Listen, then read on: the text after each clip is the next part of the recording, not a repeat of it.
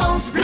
France Bleu Pays Basque. Bonjour. Les derniers avatars des mesures pour lutter contre la pandémie et ses effets mortels et qui nous sautent au visage sont tous plus nauséabonds les uns que les autres. Rappelez-vous, il y a quelques semaines, au plus fort de la deuxième vague, suite aux mesures de couvre-feu, les banderoles qui fleurissaient. Le message était aussi violent qu'abscon. Couvre-feu égale dictature de la bourgeoisie capitaliste. Je vous avoue que lorsque j'ai découvert cette banderole affichée sur la route au carrefour d'Ayer en direction de la Bastide-Clérance, je me suis dit que recoudre le lien social et démocratique prendrait du temps. En attendant que sont organisés des dîners en ville à Paris, mais cela doit être le cas ailleurs, hors de prix et au mépris des règles sanitaires, je me dis que le feu couve et que l'excellent ouvrage de Jean-François Marmion intitulé Histoire universelle de la connerie pourrait s'enrichir de quelques pages, y compris avec des histoires d'ici. Je n'imaginais pas encore qu'auraient pu apparaître des banderoles dans notre beau Pays basque ayant des relents de racisme.